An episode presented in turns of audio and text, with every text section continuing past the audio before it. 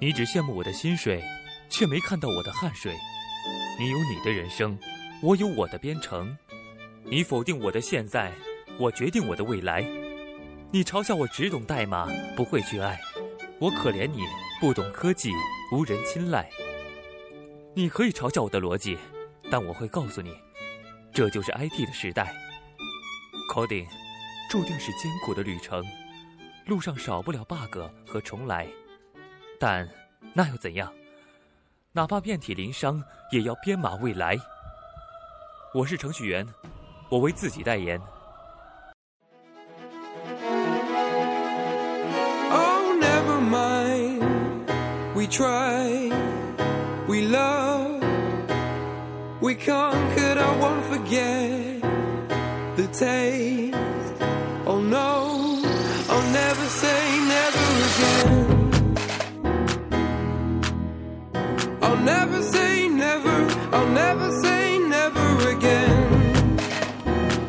Oh, I'll never say never, I'll never say never again.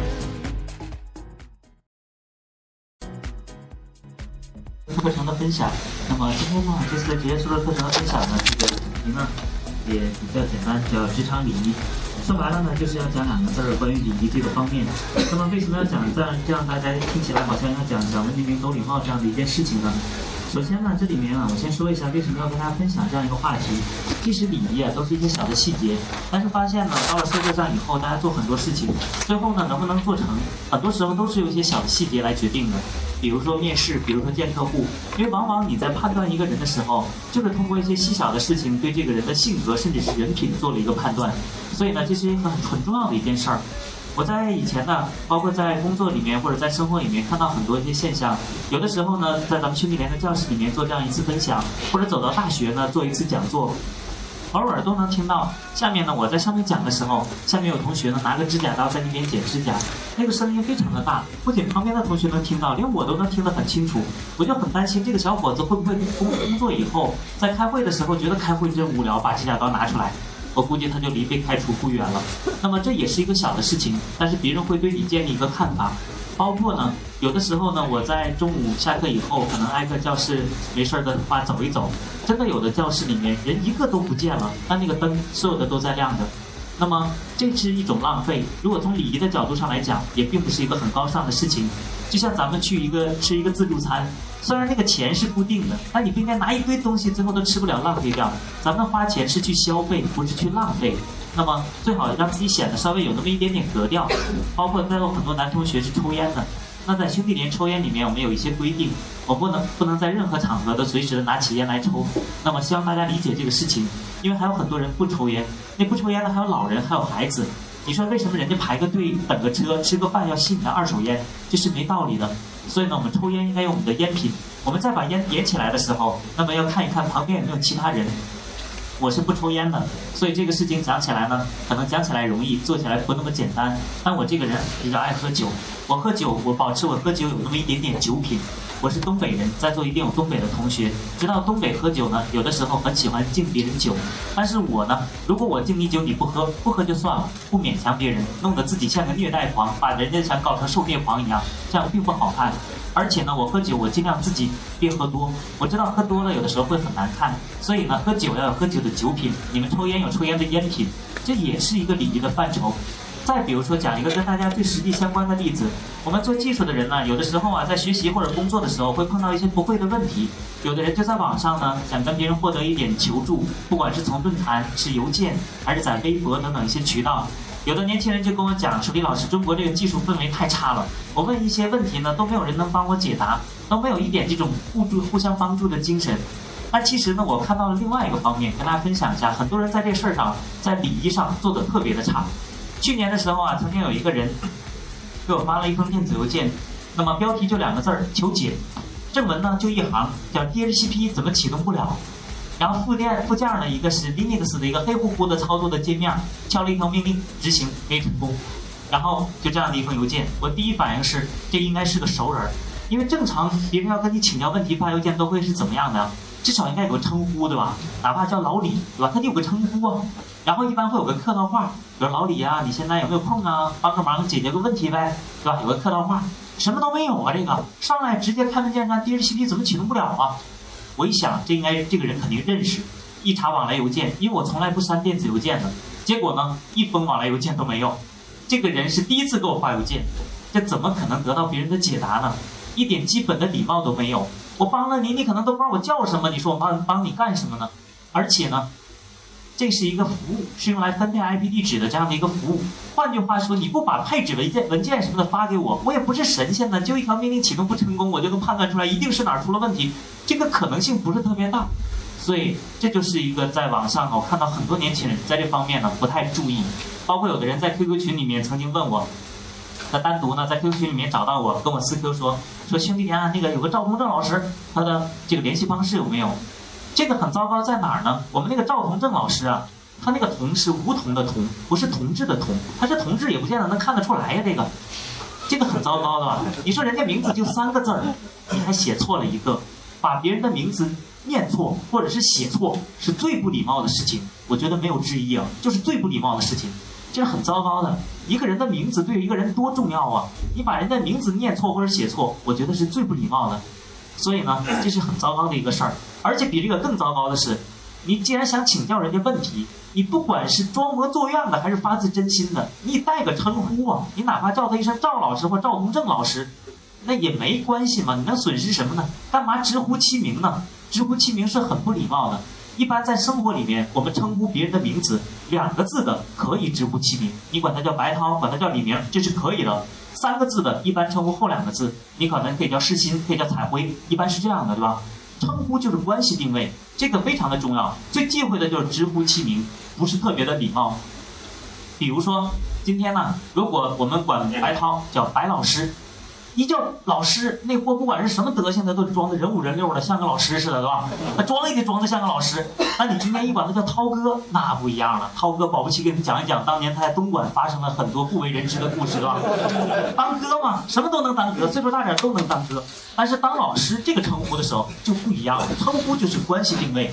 所以呢，你在称呼别人的时候，名字第一个不能叫错，不能念错，不能写错，非常的重要。第二个，最好有一个称呼。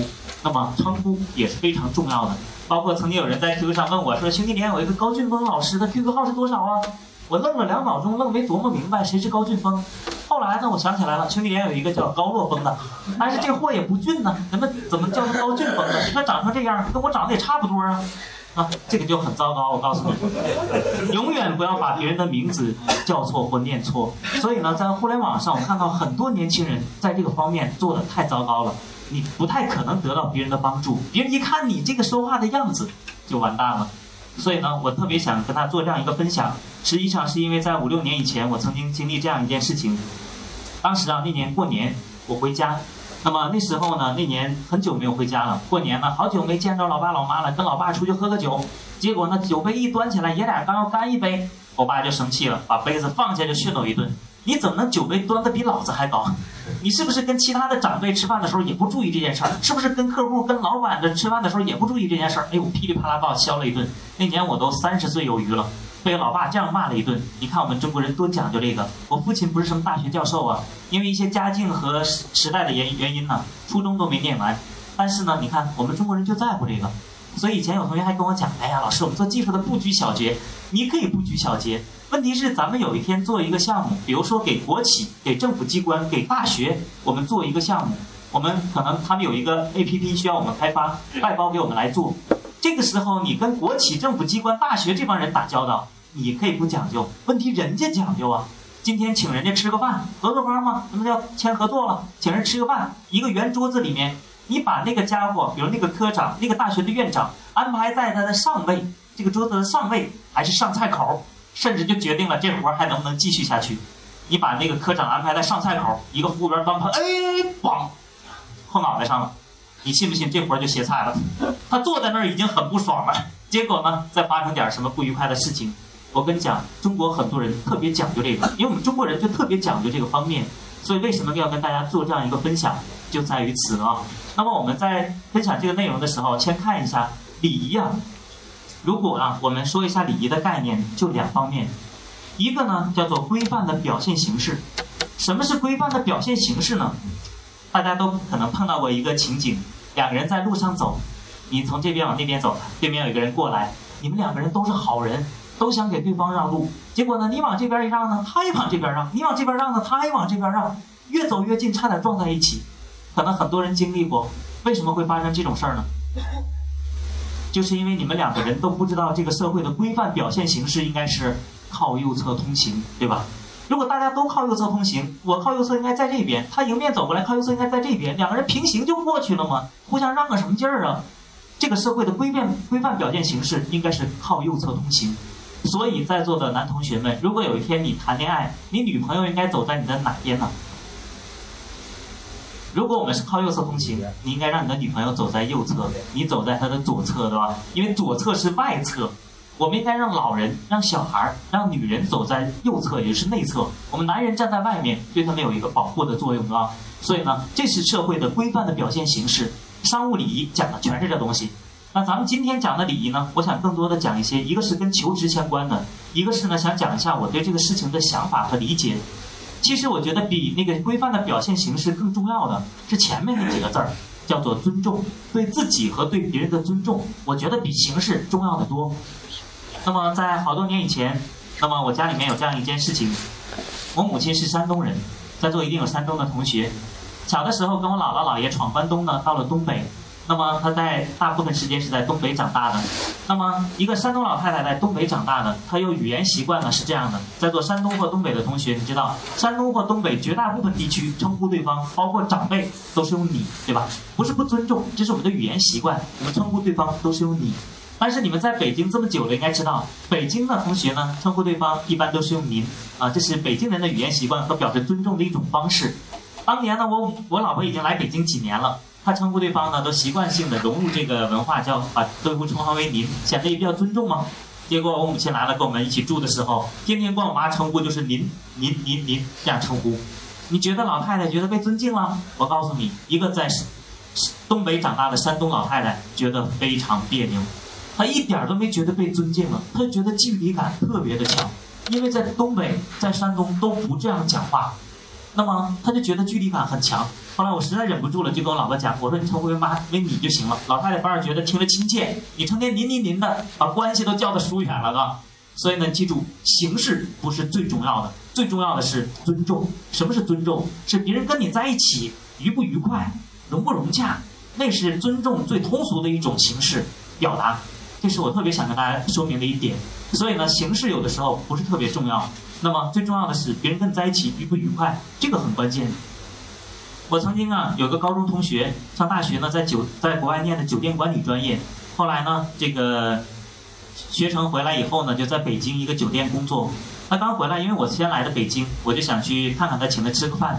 结果晚上到了，那货正在忙呢，我就在那等等他。那没什么事儿嘛，就随便看看他们酒店的一些资料嘛。然后他那边呢，酒店嘛，很注重礼仪的。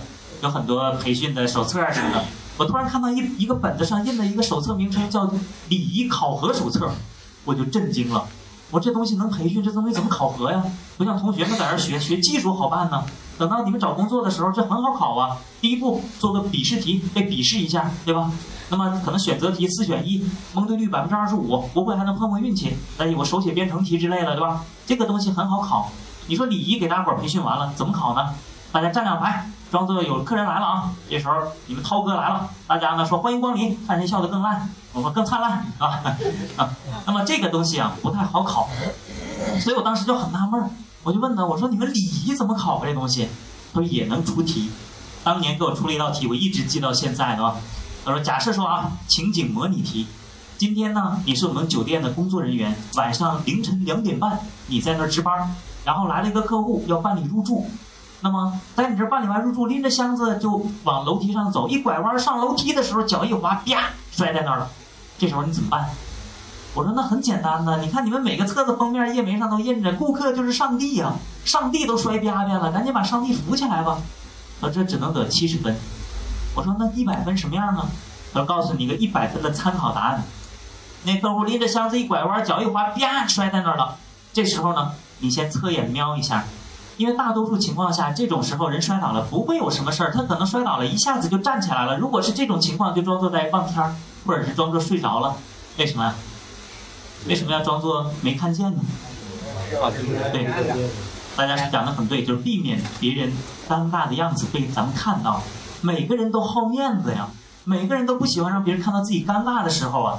所以呢，如果一瞄，哎呦，没事儿，装作没看见，那货心里暗自庆幸，还好那那个家伙没看见啊。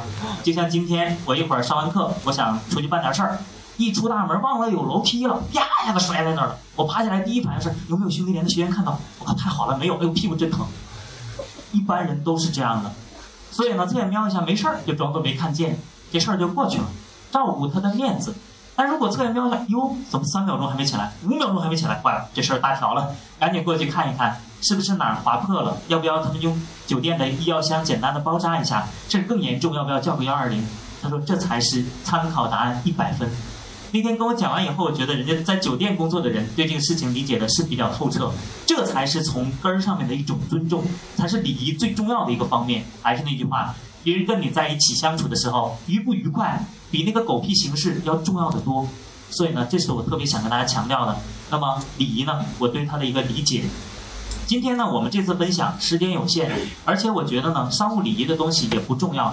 我们讲一些更多的跟大家相关的，就是跟职场相关的一些礼仪的方面，尤其是跟大家最相关的，就是等你从兄弟连学完了以后，求职的时候最相关的一些方面。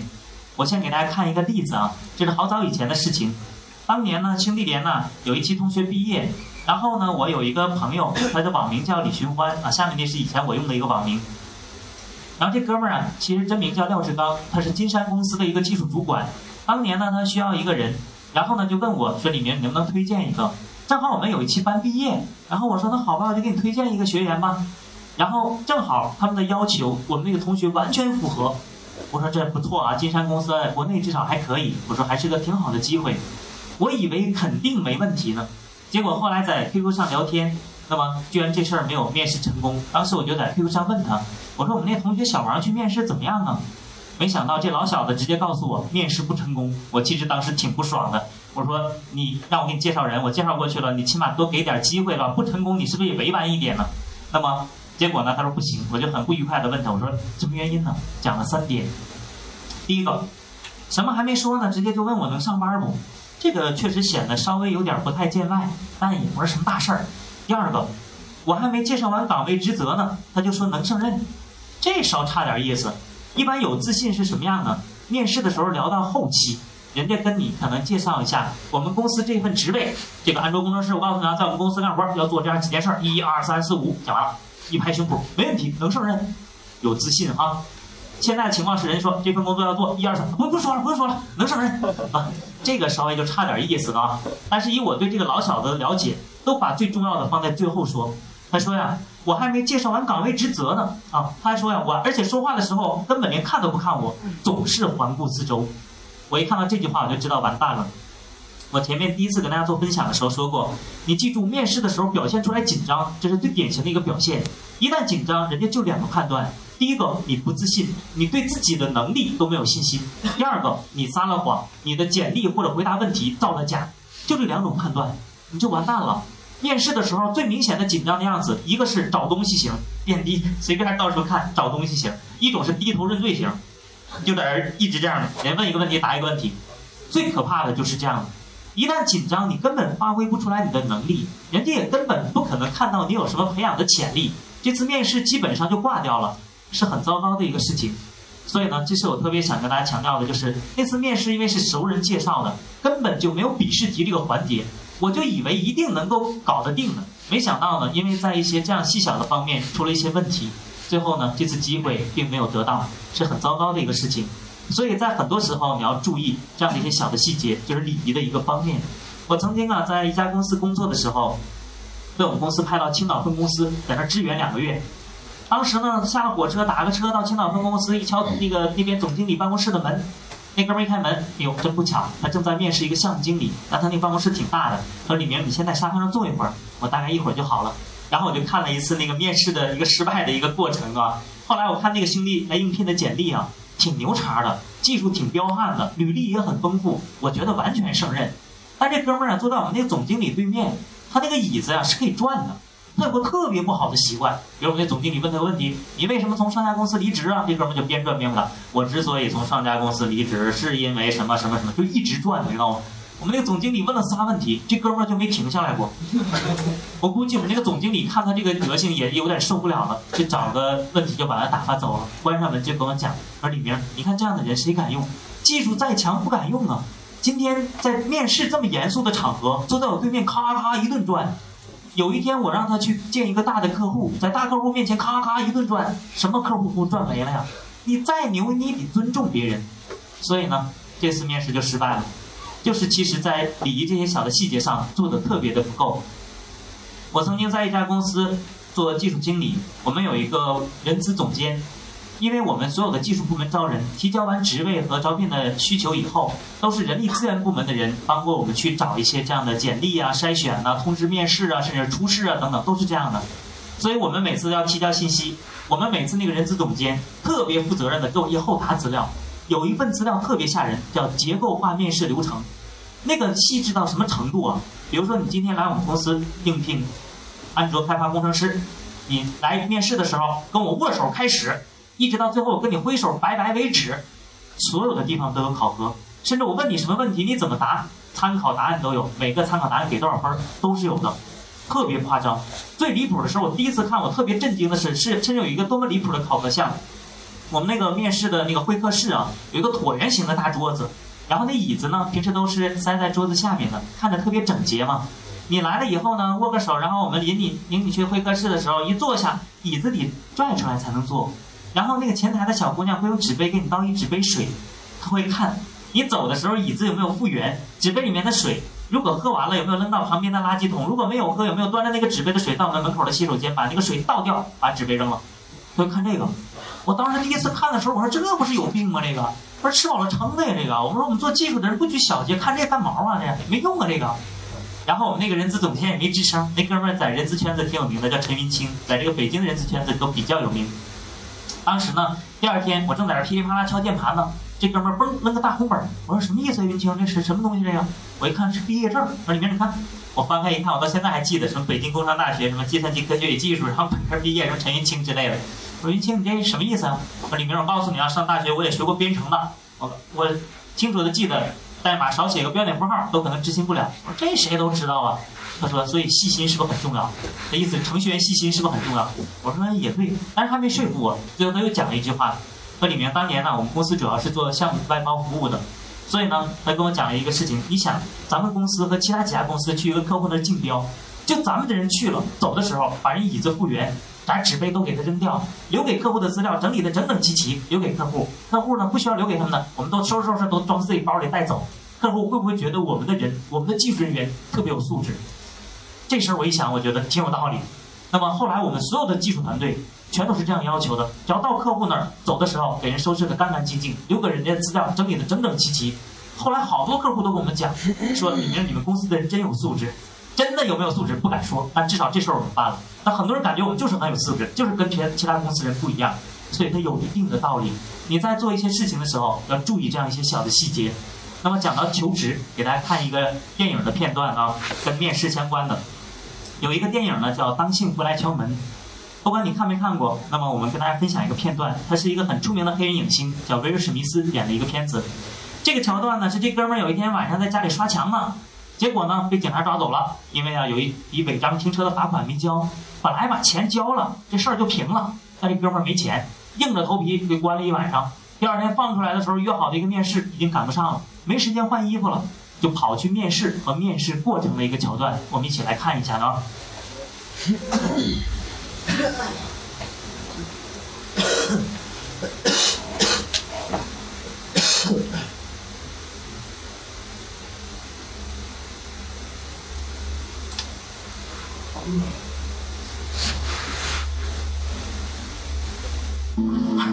I'm afraid.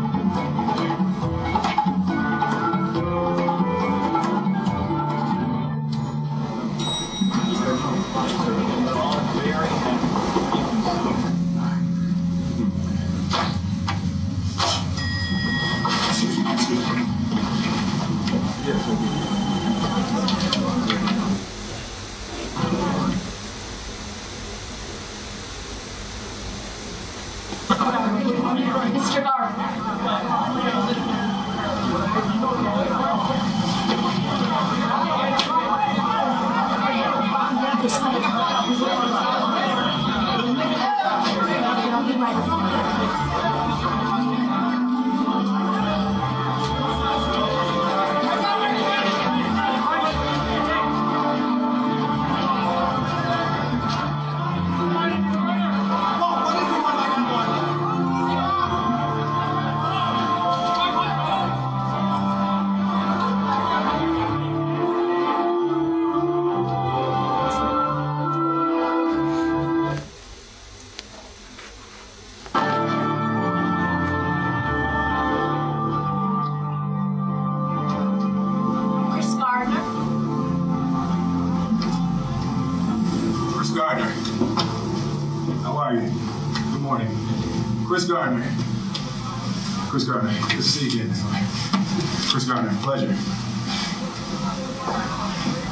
Sitting out there for the last half hour trying to come up with a story that would explain my being here dressed like this. And, and I wanted to come up with a story that would demonstrate qualities that I'm sure you all admire here, like, like earnestness or diligence or team playing to something. And I couldn't think of anything. So the truth is, I was arrested for failure to pay parking tickets. Parking tickets? And I ran all the way here from the, the Polk station, the police station. What were you doing before you were arrested? I was uh, painting my apartment. Is he dry now? I hope so. Jay says you're pretty determined. Oh, he's been waiting outside the front of the building with some 40 pound gizmo for over a month. He said you're smart I'd like to think so. And you want to learn this business. Yes, sir, I want to learn this business. Have you already started learning on your own? Absolutely. Jay, Yes, sir. how many times have you seen Chris? No, I don't know. One too many, apparently. Does he ever dressed like this? No. No. Jacket and tie. First in your class? In school? High school? Yes, sir. How many in the class? Uh, 12. It was a small town. I'll say. But I was also first in my radar class in, in the Navy, and that was a class of 20. Can I say something? Um, I'm the type of person, if you ask me a question and I don't know the answer, I'm going to tell you that I don't know. But I bet you what? I know how to find the answer, and I will find the answer. Is that fair enough? Chris, what would you say if a guy walked in for an interview without a shirt on? And I hired him. What would you say? He must have had on some really nice pants.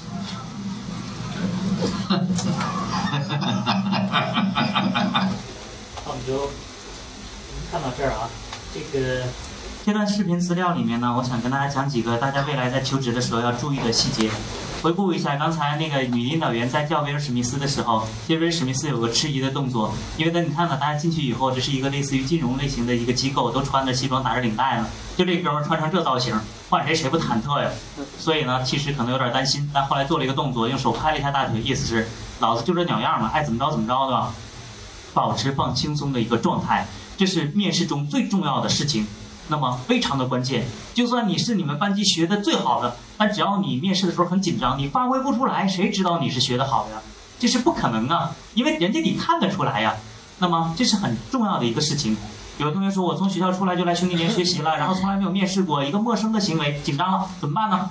哪怕用一些极端的方法，极端的方法，比如你就当做第一次面试、第二次面试是自己的一个练习，尽最大的努力，但是抱最小的期望。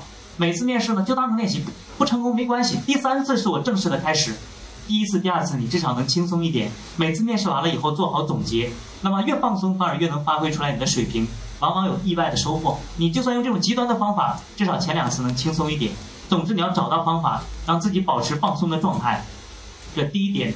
第二个，你看威尔史密斯那个造型进去了，人家没有编个理由，你为什么这德行就来了呀？也没说，哎，我在路上走的时候，突然看一个老奶奶在过马路，然后一个汽车飞驰而过，然后我赶紧跑过去抱着老奶奶，咕噜咕噜滚了几下，把老奶奶救了，我就滚成这个德行了。人家可没有这样讲，人家就实际的讲，我是怎么怎么情况，我就变成这造型就来了。但你看面试官什么反应？面试官刚开始那个表情好像是有点厌恶的感觉，但是他在这样讲的时候，面试官笑了，反而觉得这个人很坦诚，对吧？我想说明什么意思？诚实很重要。咱就算不说的那么高尚，你记住，如果你没那个本事把谎话说的跟真的一样，咱就说真话吧。因为谎言一旦被揭穿，基本上面试到此为止，这是很让人尴尬的事情啊。所以呢，我们尽量诚实说真话，在面试的时候很重要。有的时候呢，面试官会问你一些这样的问题，拿着你的简历看，哎呦，小伙子，你开发经验不多呀，你心里暗暗骂娘，你瞎了，我简历都写着呢。人家难道看不到吗？为什么要这样问呢？我跟你讲，答案不重要，你回答的东西能判断出来你的性格。如果你就牵强附会的说，哎呀，我开发过什么，开发过什么，乱七八糟一顿胡扯，你这个人一定喜欢找借口，你在工作里面一定喜欢推卸责任，他能判断出你的性格。但就实际的说啊，我确实这方面开发经验不多，我刚刚啊，嗯，从学校走出来，在这学学了没学了多长多长时间，但是我做过什么什么项目，我也了解了项目的哪些方面，学会了什么知识，你就这样说，反而人家觉得，哎，你这个人还比较诚实。其实人家要的不是答案，要的是看你是怎么回答，能够判断出来你这个人的性格。你要特别小心这个事情啊。我曾经有一个朋友，在几年以前他在人人网，当时呢来兄弟连招聘，然后带着他一个部门的小弟。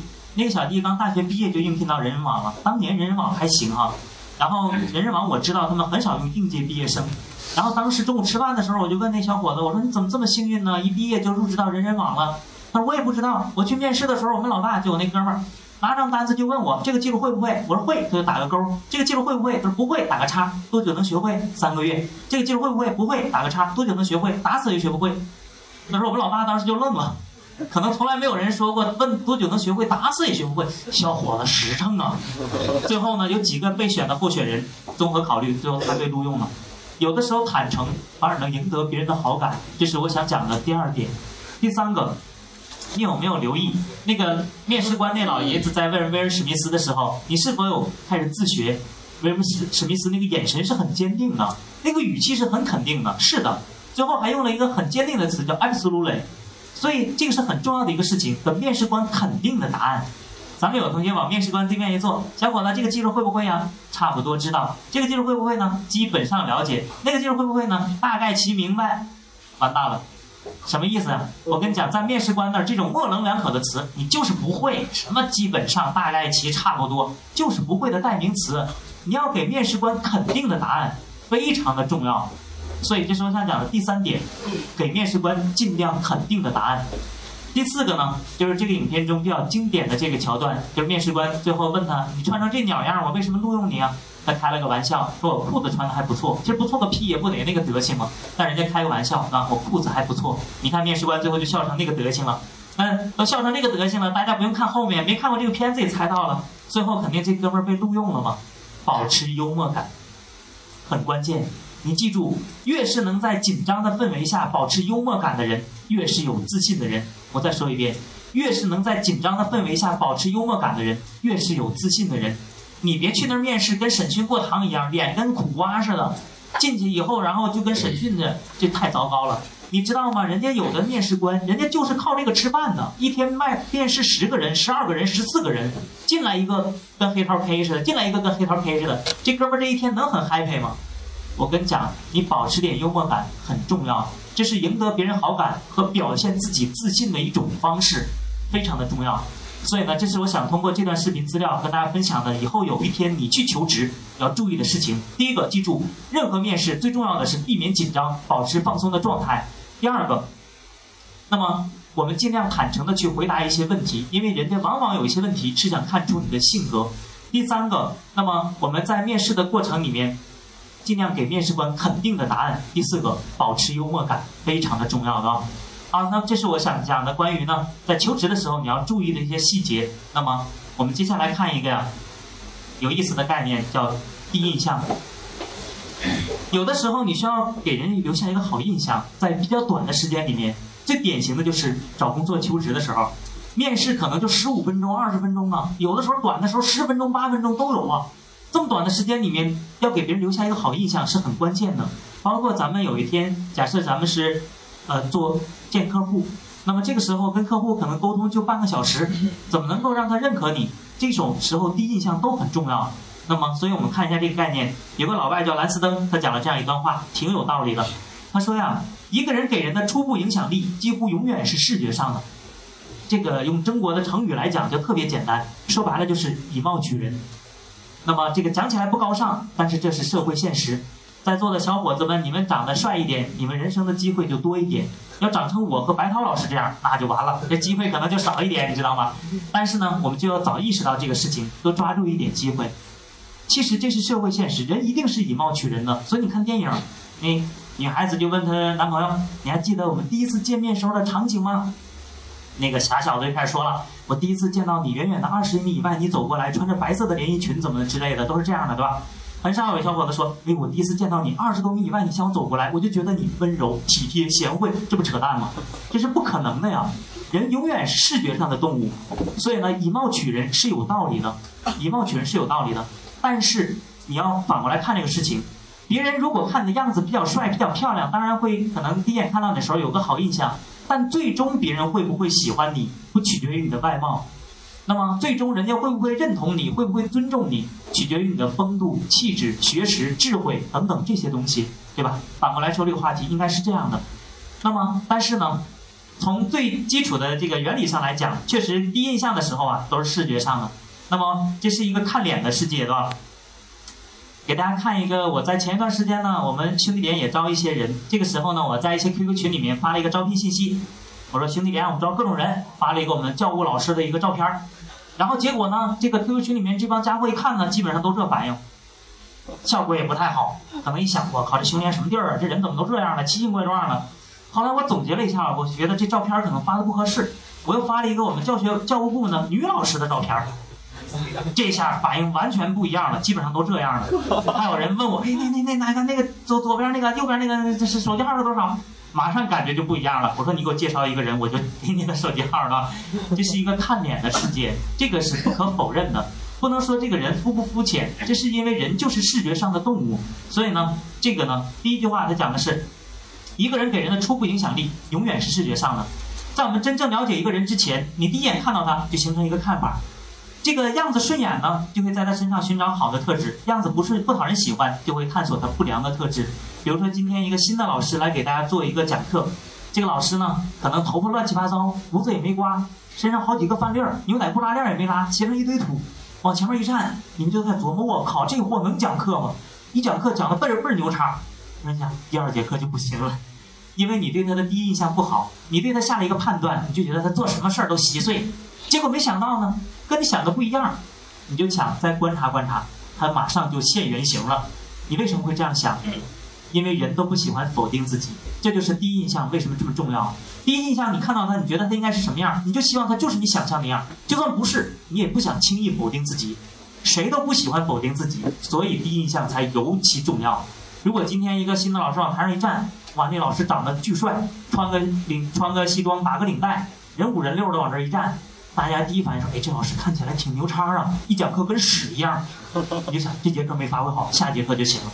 你就会去探索他好的特质。只要你对他第一印象好的话，所以第一印象很重要，指的就是这个事情。所以这哥们儿讲，第一印象是难以泯灭的。所以咱们在比如说求职的时候，比如说见客户的时候，稍微注意一点自己的一个形象，给别人建立的一个第一印象很关键，是非常关键的。那么这是呢，我特别想跟大家强调的事儿。曾经有一些做技术的，咱们的学员呢就跟我讲，说李老师，哎，咱们做技术的不拘小节，还要在乎这个？老师，我学的可好了呢。然后什么酒香不怕巷子深，什么路遥知马力，就开始拽词儿了。我说皇帝的女儿在这个时代都怕嫁不出去呢，还路遥知马力呢？十五分钟怎么酒香不怕巷子深啊？你要记住，要给别人一个很好的第一印象很重要。那么这里面第一印象是由哪几部分组成的呢？有这几部分，外表占了百分之五十五。比如说啊，给大家举个例子啊，外表会给别人一个很不一样的感觉的。比如说这个外表，你一看，像逗逼似的，对吧？所以你会有一种感觉的。外表指的是相貌和穿着，但是你记住，不是说你长得帅不帅，不是说你穿的是不是名牌，指的是是否干净整洁。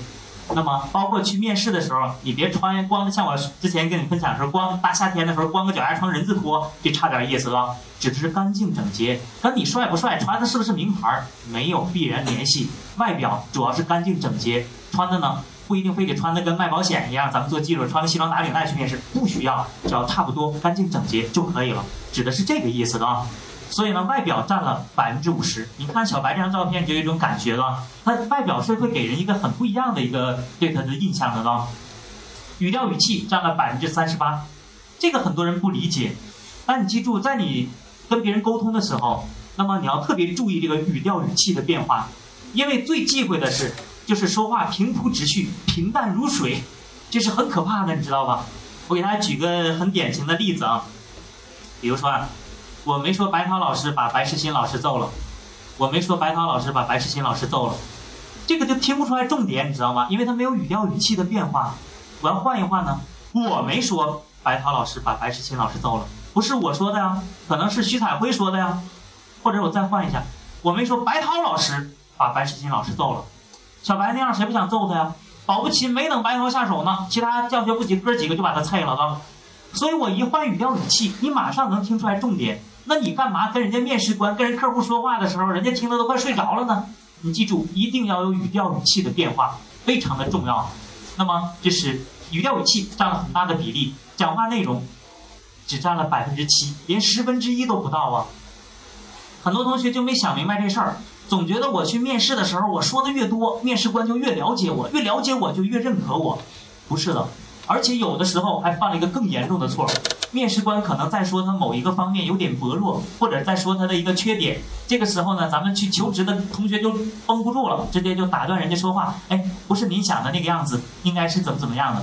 永远别犯这样的错误，永远别打断别人的说话。我们今天哥几个围一圈在这聊天呢，结果说一会儿话呢，那哥们打断我一下；说一会儿话呢，他又打断我一下。第三次打断我的时候，我把菜刀掏出来了，他娘的，我想砍死你是吧。生活里面，你被别人打断说话的时候，你会很愉快吗？生活里面都不太愉快。你去面试的时候打断面试官说话，你猜面试官会不会很愉快？我跟你讲，永远不要跟面试官争辩。你跟面试官争辩赢了，那货不承认你的胜利呀，他不录用你，你说你赢什么了呀？他对你感觉不好，他不录用你。只要是人参与的事情，一定有主观的因素在里面，人家就不喜欢你，你不跟我争辩吗？你是赢了，老子不喜很不爽，我不录用你，你说你赢个什么劲儿啊？你输了呢？你争辩输了就完蛋了，输得更惨。那你这次面试也到此为止了。所以你记住，永远别打断别人的说话，听远远比说更重要，听远远比说更重要。面试的时候尤其注意这一点。我们换个角度，换位思考一下。假设说今天咱是面试官，从兄弟连毕业两三年混到部门主管了，这时候呢，咱去面试其他人，你希望什么样的求职者坐在你的对面？比如说，可能我们都希望不是这样的。这哥们儿呢，头发乱七八糟的，坐在这儿坐没坐相，站没站相，而且呢，你说话的时候，这货也不看你，翘个二郎腿，抱着肩膀。我跟你讲，就算他技术还不错，你心里想有跟他差不多的，老子绝对不用你，因为你看他那个样子很不喜欢。但如果今天坐对面的是这样的呢，穿得干净整洁，那么这个坐在坐在那儿呢，看起来呢就很有礼貌。你说话的时候呢，他会冲你微笑，冲你点头，表示认可。就算技术稍微差一点儿，你倾向于多给他点机会了解他，因为还是那句话，面试官都是人，人都是主观的，第一印象就在这个方面就变得很重要，就是这个意思了。咱们当然呢，我再重复一遍，咱们做技术的不用像商务礼仪或者像这图片一样穿着西装打着领带，没必要，干净整洁就可以了。那么这是呢，我想强调的这个事儿。再看两张图。这是呢，在职场的一种正装。一般呢，职场的正装，男人呢就是西装领带，女人呢就是这种职业的套裙。那么，它会给你一种感觉，比较专业或职业化，对吧？我最早啊做技术的时候啊，这个也不太注意这方面。后来呢，曾经在一家公司，我们有一个市场总监，有的时候我俩去参加一些软交会。当时有一次他跟我讲，说李明，你有的时候得穿的正式一点。我说为什么呢？没必要吧，我们做技术的。他说他跟我讲，他说其实不是穿给。别人看的是给自己的一种感觉。当时他跟我讲了一句话，我体会了好久才体会明白。他说呀：“你要看起来就像个成功者。开始我都没理解，后来啊，零六年我结婚，大家都知道吧，结婚这事儿呢，保不齐一辈子就结一次，所以呢，很少有人呢就穿个牛仔裤就结婚了，是吧？所以好不容易结一次嘛，你这个穿正式点儿，我就买了一套比较贵的西装啊。然后呢，结完婚以后，后来想一想，这提高利用率啊，去参加一些会的时候呢，或者是我们也就穿个西装去了。我那时候真的理解他讲的是穿给自己的一种感觉，为什么呀？你穿的比较休闲的时候，跟穿西装是不一样的。一穿西装，哎，这腰杆儿得挺直点哈，要不然跟西装不配套这个呀。然后呢，一看斜着边，这得擦一擦。要穿牛仔裤，斜着边，没事儿，就那 style 对吧？就那 style。一穿西装，其实真是给自己的一种感觉，不由自主的有点不一样。所以后来我才理解他说那句话是穿给自己看的，给别人看是次要的。所以那些什么卖化妆品的，你说为什么都化成那样了？那些卖保险的、卖房子，为什么都穿成那样？是有道理的，是吧？那么。这个呢，是我当时呢特别有体会的一件事儿。我们当年呢，在一家台湾公司，公司要做个产品发布会。平时我们那个产品那个团队啊，二十多号人，都穿得很随意。我们当年那个文化衫儿，这大概是十年以前的事儿了。我们那个文化衫特别流行写字儿的那种。我到现在还记得，我旁边有个哥们儿穿一件文化衫儿，差点没给老板气死了。叫哥不寂寞，但是哥也得有工作。这都当年特别流行那种，就各种那种字儿的文化衫儿。然后穿牛仔裤，有的破好几个洞，有的是穿拖鞋就来上班了。我们当时那个总裁呢，也不怎么管啊，技术团队嘛。但是那时候后来我们那个产品要做一个发布会，我那事儿搞得很大条，还请了一些中科院的院士来站台，包括请了好多媒体。然后总裁呢就发飙了，都得给我穿正装，而且非常苛刻，要穿什么样的？白衬衫、暗红色领带、黑西装、黑袜子、黑皮鞋。我靠，这他娘的谁有黑西装啊？因为中国我们中国人买西装啊，一般不买黑色的，藏蓝色的呀、浅灰色的这种啊，都比较常见。黑色西装什么时候最常见呢？看好莱坞电影，好莱坞电影里面咔嚓死个人，参加葬礼穿黑西装，或者哇结个婚是吧？穿黑西装，基本上就这两种场合，你知道吗？所以我们中国人一般不买黑西装，就算参加这种场合，穿的颜色庄重点就行了。我们就跟老大说：“我说没这货呀，这个东西啊。”老大一人五百块钱不够自己去补，全给我穿成这样。结果呢，老大发话了，这不敢，就全都买成。当时呢，产品发布会全是白衬衫，二十多号人呢，白衬衫、红色领带、黑西装、黑皮鞋，往那一站，照片一出来，哎，跟黑社会似的。但是确实很整齐。后来呢，发布会以后吃饭，我们聚在一起闲聊，就说，有老大这个做的也有道理，要不二十多号人往那一站，花花绿绿的文化衫，乱七八糟的牛仔裤，这照片一出来，人说这什么产品呢？这哪来的游击队呀？这能买吗？这个有一定的道理。正式的场合，你穿的稍微。正式点就行了，甚至都做技术的都没必要一定要打领带，哪怕你穿个休闲西装，哪怕穿一个夹克衫稍微正式一点都无所谓，没必要以后看个商务礼仪课程，哎呦，这都得穿西装打领带，捯饬成什么样？没这个必要性啊，没这个必要性。但是你记住，穿什么衣服是一方面，长得帅不帅也是一方面。其实从礼仪的角度上来讲，比你的外表，比你的着装更重要的是你的言谈举止。就比如说这俩人如果换个表情，我跟你讲，穿什么也都没用啊。比如说换成这个表情，穿多名贵的西装，给人感觉也不会是特别有素质的啊。所以呢，这是我想跟大家强调的这个事情。那么我们今天讲这个话题，就讲三个方面啊。一个呢是容貌，一个是服饰，还有一个是仪态。仪态呢，我们重点去讲一下，就是你的一言一行、言谈举止，这是最能体现一个人的素质的。一个人长得帅不帅是次要的，就算长成李明老师这样，说：“哎呦，李老师，你要是有空，你去趟韩国吧，我就不去，是吧？就这德行了。”那么着装呢，是不是名牌也没你想象的那么重要。年轻的时候，可能很多人会觉得：“哎，我穿衣服怎么怎么样啊？”其实等到我这年纪就想明白了，就算你穿一件衣服，你自认为很不错，其实有几个人认真看呢？都是自己感觉还不错的样子，是吧？真正能给别人感觉最深的是你的言谈举止。那么，但是呢，容貌和服饰也稍微注意一点，它会给别人一种感觉。比如说呀，你看白涛老师这个样，他就给你一种感觉，对吧？那么，如果今天白涛老师没给大家上过课，先给你们看张照片，这个时候你再琢磨这货的课能上吗，是吧？这个德行的，是吧？啊，那么我们先说一下第一个容貌，是吧？先说一下容貌。容貌啊，这里面有很多个方面，我们就先介绍几个方面，提醒大家一下，是吧？但是容貌呢，确实会给别人一种感觉的，确实会给别人一种感觉，这个大家应该都很理解。比如说，如果是小白这个图形，脸上涂成这个像鸭屁股一样的，那它确实给你一种不同的感觉。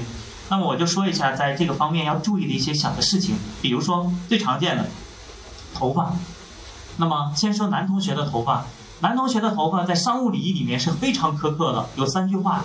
第一句呢叫前不抵眉，前面不能挡住眉毛；第二句叫侧不掩耳，侧面不能盖住耳朵；第三句叫后不及领，后面不能呢挡住衣服领子。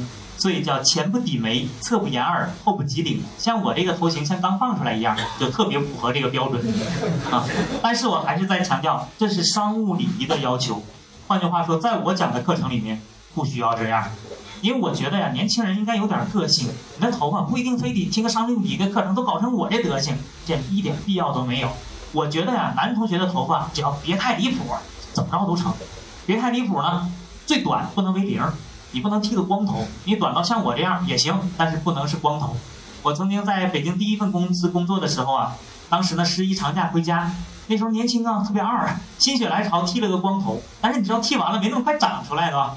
结果呢，没过几天回回到公司，我当时到现在还记得，我们老板盯着我看了能有三四秒钟，讲了一句话，说李明，你长假的时候进去了，我就知道我犯了一个错误了。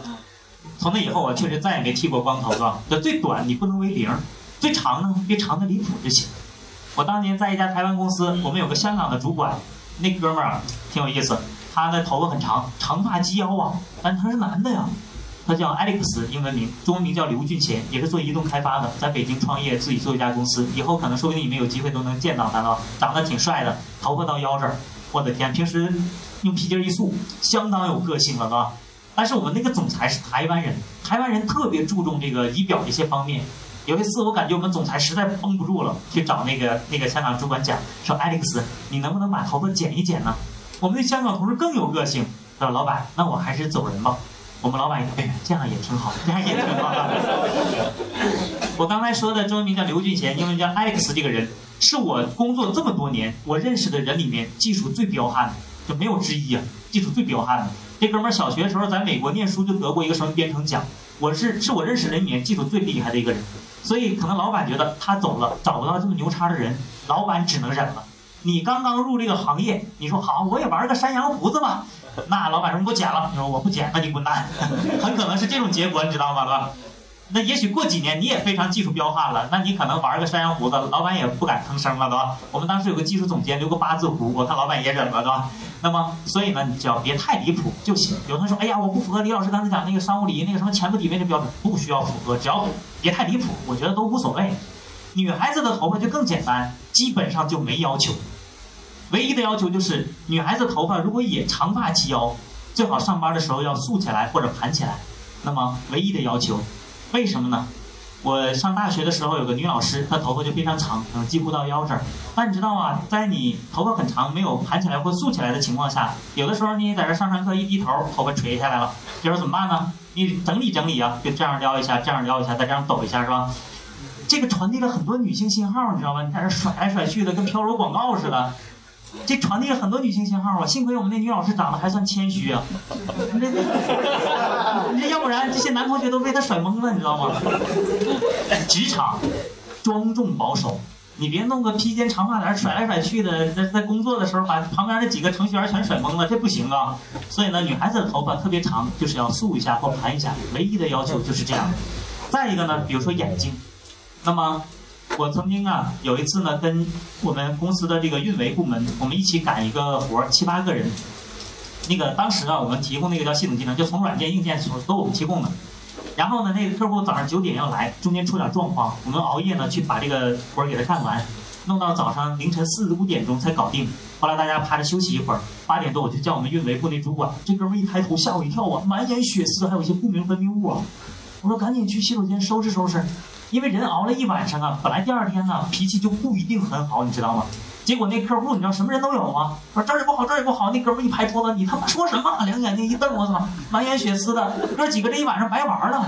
我说赶紧去收拾收拾吧，别犯这样的错误。别说在兄弟连苦逼的日子总算结束了，学完了，第二天去面试，哎呀太轻松，哥几个去网吧打游戏吧，打一晚上，第二天满眼血丝的去，还有还有俩黑眼圈去面试了，不好，给别人的感觉不好，别干这样的事儿啊。包括呢，这个，但是反过来说呀，我曾经呢有这样的一个见有这样的一个见闻吧，算是，我第一家公司呢，后来我部门里面有一个小伙子，那么当时我做组长的时候招他进来，是我东北的老乡。后来我俩先后离开那家公司，他先离开的去找工作，结果呢去一家公司面试，面试的时候呢约好的时间在那等那个面试官等了十几二十分钟，结果那小子出来了，头发乱七八糟的，胡子也没刮，然后穿个拖鞋，穿个大短裤，然后进来说不好意思啊，这个昨天晚上一晚上没睡，公司服务器又有什么状况？哦，那小弟一看，我靠，这什么公司？这能干吗？这个？后来面试呢，也就马马虎虎面试过去，那么这事儿就忘了。但是几年以后，你知道吗？那家公司当时只有四五十人。那家公司在二零零二年的时候，那家公司叫百度。现在呢，他都很后悔这件事儿。有的时候我们吃饭还聊起来，我说当年你小子太牛叉，连百度都没去。他说谁能想到百度能会发展成今天这个样子？当年一看那面试官那造型，当时他自己就先放弃了啊。所以其实呢，你记住一点。我们没有办法要求别人不以貌取人，你要求不了，对吧？那你可以要求自己不以貌取人。我再说一遍，你没有办法要求别人不以貌取人，那你可以要求自己不以貌取人。这是我想跟大家讲的这个事儿啊。那么，那这里面呢，还有呢，比如说嘴巴，老师讲课要特别注意这个事儿，不能有口腔的异味儿的啊。那么，我们在去面试的时候，在见客户近距离交沟通的时候，你要注意这样一些小的细节。但是我也确实认识一些人，他们挺牛叉的，可以因势利导的。我到现在还记得我们宿舍寝室的老大是一个奇葩的。这哥们儿，我们当年上学的时候啊，上网是很贵的，所以呢，要去玩什么软件，比如说我想玩个 Photoshop，这个时候呢，你必须去买盗版盘，从网上下载那个一般下不起的。当年的网速很慢，而且很贵，所以哈尔滨有一个特别繁华的地方叫教化，是盗版。盘的一个集散地啊，基本上咔摆一大溜啊，然后你就随便挑，挑完了讲讲价，盗版盘嘛。我们每次挑完讲价都讲很久，都要跟老板说：“哎呀，老板，上次我在你家买的，下次还在你家买呀。”然后老板，我们是穷学生，你看这次我们好几个人一起来买呀，反正一顿讲价才能把价格讲下来一点。我们宿舍老大去了，从来都不用我们这么麻烦，有的时候甚至比我们买的还便宜。这哥们儿秘诀就是呢，每次买盘之前进门学校旁边饺子馆，老板来碗饺子，饺子上，老板再来头蒜。边吃饺子边吃蒜，吃完了买盘去，自己去哪儿？他在那挑，不吱声，挑六七张盘，凑老板跟前，老板便宜点呗。我靠，老板差点虚了，这他妈哪来的货呀？这便宜两块钱，快走吧。老大一看，才两块，老板再便宜点呗。我靠，老板受不了了，快快走啊！我们老大每次都是买的最快的，有的时候还是最便宜的，是个人才的吧？后来我们寝室八个八个人，就我们老大是在 FM 六七零七九五程序员之路播客，节目文字、预告、视频、学习交流建议，可以微信搜索 FM 六七零七九五，或者搜索程序员之路，添加我们的微信公众号。原路漫漫，你我同行，程序员之路，On the road。